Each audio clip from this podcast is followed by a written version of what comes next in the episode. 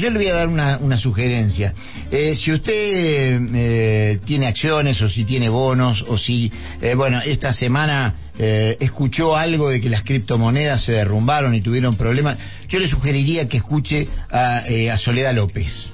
Soledad López es responsable de desarrollo de Raba Bursátil. Realmente es una, una persona de un conocimiento muy, muy importante y tenemos la suerte de tenerla en Economía 21. Soledad, buen día. Aquí estamos con Carlos Méndez. Yo soy Daniel Fernández Canedo. ¿Cómo va? Hola, ¿qué tal? Buen día, ¿cómo les va? ¿Cómo te va? buen día. Bien, todo bien, por suerte. Bueno, se- semana, a ver, se- eh, la semana estuvo partida en dos, ¿no? Me parece Sí. que afuera se conoció la inflación de Estados Unidos, eh, 7,7% que bajó, eh, y esto mejoró el clima de los mercados afuera, y aquí mm, terminó más difícil, eh, y después tuvimos la semana de las cripto, ¿no? Que fue pa- para olvidar. Pero vayamos por parte, eh, hay un cambio en materia de esto de Estados Unidos, menor inflación a la prevista y mercado surgiendo, saliendo un poco después del golpe que habían tenido. Sí, la verdad es que sí, sorprendió el dato. De hecho, bueno, eh, el rebote de las acciones de Estados Unidos fue impresionante. Te digo que en los índices, el tecnológico que subió 6%, no se veía una suba de esta de esta for- de esta índola desde abril 2020. Así que imagínate, estábamos aparte 30% abajo en el año porque bueno, la suba de tasa le impacta directamente sobre todo el sector tecnológico, pero no se había salvado nada. Así que el dato fue mucho mejor de lo esperado, el mercado responde positivamente y ahora la expectativa es ver qué va a hacer Powell, que es el presidente de la Reserva Federal, en el mes de diciembre, porque todo el mundo daba por descontado que la tasa le iba a subir 75 puntos. Sí. Ahora las encuestas dicen que la va a subir 50 puntos. Si el mercado empieza a ver que la Reserva Federal va a aflojar esta suba de tasa fuerte con la que venía durante a partir de, de abril, bueno, tiene un recorrido alcista enorme y esto se dio el jueves, ayer siguió subiendo y la expectativa es, bueno, si sigue subiendo va a haber un cambio de tendencia, porque Mm. digo, si vos mirás de largo plazo la tendencia por dos días que sube no cambia. Entonces sigue siendo una tendencia bajista, con una inflación muy fuerte en Estados Unidos, estamos hablando de 7.7, digamos, es Sí. igual es enorme, y Powell siempre dijo que no iba a parar hasta no frenarla del todo. Entonces también digo, hay que tener cuidado de que esto no es que, bueno, ya pasó lo peor y vamos, va a estar subiendo todo. Hay Sí. que estar muy atentos a los datos que vienen y sí pensar eh, en qué me posiciono en el caso de que haya un cambio de tendencia, ¿no? Ahora, Soledad, perdóname, no es tu tema específico, pero me parece a partir de esto que decís que uno no podría deslindar el resultado de las elecciones de mitad de semana en Estados Unidos, No, donde el resultado fue mucho más esperanzador para los demócratas de lo que esperaban, tal vez montada esta situación, ¿no? Me parece. Sí. Y bueno, también ahí tenés una cosa, el mercado que apostaba por un triunfo Claro. de más bancas de los republicanos, el miércoles había bajado fuertísimo, ¿me entendés? Sí. Entonces, digamos, todas las malas noticias ya las tenía digeridas en precio. Por eso es que ante el dato reacciona de esta manera. Eh, hay que ver también qué hace Trump. La semana que viene dijo que se iba a lanzar su Sí. candidatura. Vamos a ver qué hace ahora. Hay también un republicano que se va, le va a estar queriendo hacer sombra a Trump, que es el gobernador de la provincia eh, de, Miami, De Miami. que Que sacó ganó. 20 puntos de diferencia Sí. y antes había ganado por 20 mil votos y ahora hizo una elección es- espectacular. Sí, sí. Eh, Soledad, ¿y acá qué? Acá hay diferencia entre lo que pasa con los privados de lo que pasa con el sector público, me parece, ¿no? Con los bonos Sí. públicos y las acciones que están jugando otro partido, ¿no? Exactamente, porque bueno, acá también tenemos eh, los precios de las acciones que estaban en mínimos históricos, llegamos a tener un Marval en dólares casi en 300 dólares, que es un mínimo, o sea, recordemos que en el mejor momento de la gestión de Mauricio Macri el Marval valía 1.800 dólares, o sea, Ujú. para que te des cuenta dónde estábamos parados. Entonces las acciones empiezan a llegar sus balances, llega el balance de IPF, llega el balance de Pampa, Central, Puerto, sobre todo las, eh, las eléctricas, ¿no? Eh, y empiezan a- empezamos a ver que obviamente que en precio las acciones están baratas con respecto a su a, a sus balances, digamos, a sus números, a lo que están trabajando. Entonces las acciones empiezan a disociar ya durante todo el año de lo que está, de lo que son los bonos. Los bonos son deuda del Estado, son de alto riesgo, están 40% abajo en el año, para que te des una idea, en dólares. Estamos hablando de rendimientos de más del 40% anual en dólares, algo que no existe en ningún lugar del mundo. Y esto tiene que ver directamente, y ahí sí se disocian. Las empresas suben por sus balances y por su trabajo, por su rendimiento, y los bonos no dejan de bajar o no recuperan porque en el Banco Central hay muy pocas reservas, porque recién los escuchaba a ustedes hablar eh, del tema de, la inflación y el precio justo. Vamos a ver si funciona, pero esto es algo que vienen aplicando hace años y no funciona y tenemos casi inflación de tres dígitos. Entonces uno puede decir, bueno, va a funcionar o no va a funcionar.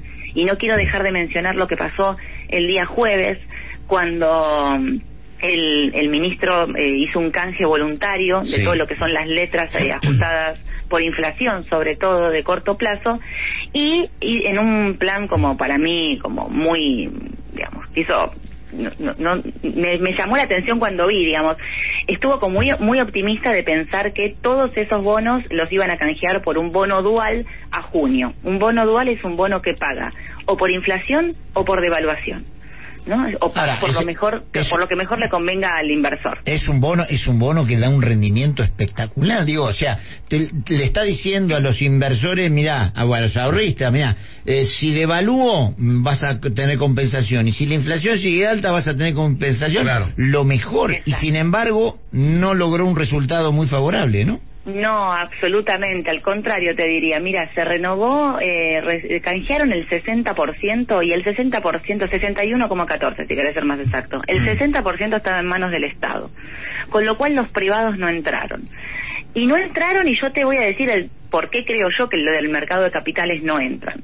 No entran porque para nosotros junio del 2023 es un vencimiento a largo plazo, ¿me entendés? O sea, no es un vencimiento corto. No entran porque cuando yo hago la cuenta de si todos nos vamos a junio de 2023, cuando te digo, hay que pagar 70 mil millones de dólares al dólar oficial, es lo que es toda esta deuda. 70 mil millones es mucho más que las reservas netas eh, de, del Banco Central, ni te hablo de las de libre disponibilidad. Sí. Entonces, y, aparte, Soledad, perdóname, y aparte porque ya ahí tenés, me parece que influye también como una pared que te dan las elecciones, digamos. Nadie quiere apostar para después, antes para después las paso, ¿no? No, olvídate. O sea, por eso puso junio y julio. Sí. Pero puso junio y julio como diciendo, bueno, lo hacemos antes de las paso. Pero puso junio y julio y la verdad es que eh, el mercado automática piensa, automáticamente piensa lo vas a reperfilar, no lo vas a pagar, porque es imposible, es inviable que vos puedas pagar eh, 70 mil millones de, dólares de acá a ocho meses. Eh, Soledad, y perdóname lo otro, te quiero preguntar porque yo pensaba en el protagonista y te me, corría frío. Eh, esa historia de este señor que tenía 17 mil millones de dólares en cripto y perdió todo, ¿viste el título? ¿Era un título ganchero de un periodista o pasó eso? No, yo creo que pasó, pasó realmente, porque el mundo de las criptomonedas se destruyó, no quedó nada en pie.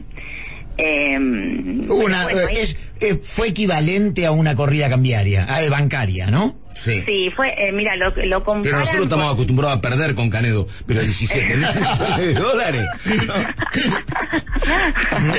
es un poco la mucho. Del, del, mundo cripto la están comparando con la caída de Lehman Brothers allá por el 2008, cuando mm. no quedó nada en pie, y es realmente lo que está lo que está ocurriendo en el mercado cripto. Y atentos con esto, porque viste que empieza el efecto contagio. Sí, y que ya venía mal esto, post pandemia venía mal, me parece esto, ¿no? Esto viene mal desde que se cae ese mm, eh, hay una, había una cripto que se llamaba Luna, ahí se empiezan a caer, bueno, se cae un stablecoin, digamos, tembló todo, está temblando todo actualmente, esto no terminó, eh, hay que ver qué pasa, digamos, en los próximos días, y acá también hacer una cosa importante, cuando cayó Lehman Brothers, eh, eh, los bancos centrales, lo que salen a hacer, sobre todo la Reserva Federal en Estados Unidos, sale a bancar fuertemente a los bancos, ¿no? Digo, ahí hay un ente regulador que sale a intervenir el mercado. Acá no tenés. exactamente. Acá no tenés nada. Acá si no hay un otro privado que no sale a comprar, como iba a ser Binance. Binance. ¿Pero Binance no salió a comprar? No, pero después se, se retiró. Ah. Dijo que no. Entonces, bueno, ahí es donde presenta la quiebra. Y perdóname, aquel que llega a, a mil millones de dólares en Bitcoin, ninguna sola. a pero dame una cosa, eh, quiero recordarle a los ¿Con oyentes que están estamos? Sí. escuchando, claro, Sí. a Soledad López, usted la está escuchando, una capa realmente, Exactamente. eh, que es responsable de desarrollo en Raba Bursátil. ¿eh? No, y la pregunta es, aquellos que tienen mil millones de dólares en Bitcoin, por la salud mental de ellos y por el sistema, digo, ¿se pasan a cuestiones más concretas o físicas? ¿Se pasan a dólar billete? ¿Compran propiedades? ¿Compran empresas? Eh, la- o, no. o siguen con el tema de, de- del, del, del Bitcoin Del o la cripto, no? Mm. Yo creo que no, creo que siguen con cripto. Te digo, ¿por qué? Porque son como dos maneras, ¿viste? Dos maneras de ver la economía totalmente Sí. distintas. El mundo cripto es un mundo que está descentralizado, que no tiene nadie que lo regule, y, y siempre están pensando, ¿viste? Que cuando vale 20 dicen que va a valer 40, cuando vale 40 va a 50, 60, Sí. cuando valía 60 mil, te iba decían que va a valer 100 mil, y que eso es el futuro, que yo no estoy diciendo que no, solamente yo estoy claro. un poco desconfiada, digamos, del, del sistema porque yo prefiero, bueno, ahora que trabajo en mercado de capital, les digo algo más regulado, algo que, digamos, que haya, no alguien que intervenga, pero sí Claro. alguien que controle, ¿me entendés? O sea, a mí me parecía como, bueno, tenés que ir, ¿dónde las tenés? Yo Claro. soy como muy esto, ¿dónde tenés tus tenencias? Y a mí me parece que, bueno, que que el que el que invierte en cripto, o sea, el que llega a tener esa cantidad de Bitcoin, por ejemplo, no lo veo comprando una propiedad Claro. que diríamos es lo más conservador del mundo. no lo ¿me ves con ese sesgo conservador. No, claro, claro. No, no, para So- nada. Por eso creo que llegan a tener esa cantidad de Bitcoin, Sí. porque piensan que invierten todo en eso. Bueno, ahí también está el tema, ¿no? La diversificación en Mm. todos los mercados. No podés tener un solo activo. Tenés que diversificar en el mercado de capitales también, en cripto también, digamos, Sí, ¿no? sí. No tenés que tener una sola cosa. Ahora, Soledad, bueno, vos hablaste del problema del canje, el, el mal resultado que tuvo para el gobierno el canje de deuda. Eh, hablamos de, bueno, se intenta la inflación que viene dando malos resultados. Eh, y en medio de todo esto lo que tenés es que un dólar blue que costaba 350 pesos en julio, ¿no? Cuando renunció el ministro Martín Guzmán y se desató una, una, una, de un salto del dólar, eh, hoy está en 293, 295 pesos, en torno de eso, y el dólar blue está quieto. ¿Qué, qué pasa con esta, esta cosa de que el dólar no sigue a la inflación? No, no, es, eh, mira, lo que vemos es un dólar planchado, como decís vos, en los últimos dos meses. Esto tiene que ver con la expectativa, eh, fíjate que pasó de 3.50 a 2.90, a 2.85, cuando asume Massa, que hace un canje voluntario. En ese momento el canje de agosto fue muy bueno, a pensar, a- al contrario de lo que pasó ahora, fue muy bueno. Eh, el dólar empezó a bajar y entonces como subieron la tasa varias veces, empieza esto del carry trade, ¿no? Que es el carry trade, es invertir en pesos, hacer tasa en pesos para en algún momento volver a pasarte en dólares y pasar todas tus ganancias a dólares directamente, ¿no? O sea, eh, y lo que haces al principio para empezar el carry trade es vender dólares. O sea, la idea es que vos vendas 100 dólares, hagas tasa en pesos y después cuando vuelvas al dólar, no sé, tengas 105 dólares, para decirte una cosa como muy sencilla.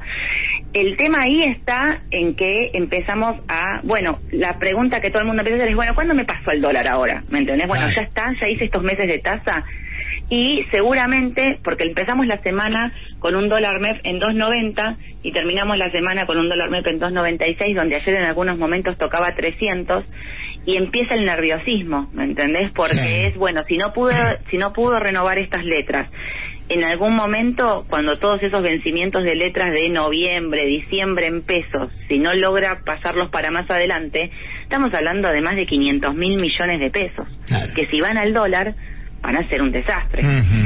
Por otro lado, me preguntas por qué estuvo frenado. Bueno, la verdad es que aparte de la suba de tasas, eh, hay limitaciones a los importadores, hay un montón de limitaciones para la compra de dólar MEP y de dólar contado con liquidación, un montón de gente que no puede acceder y empresas que obviamente si acceden a algún, de alguna forma al dólar oficial tampoco pueden acceder al, al dólar MEP y contado con liquidación. Entonces está pisado por todos los medios, ¿me Ujú. entendés? Sí. Entonces, bueno, ahora, por ejemplo, hablaban de los importadores antes.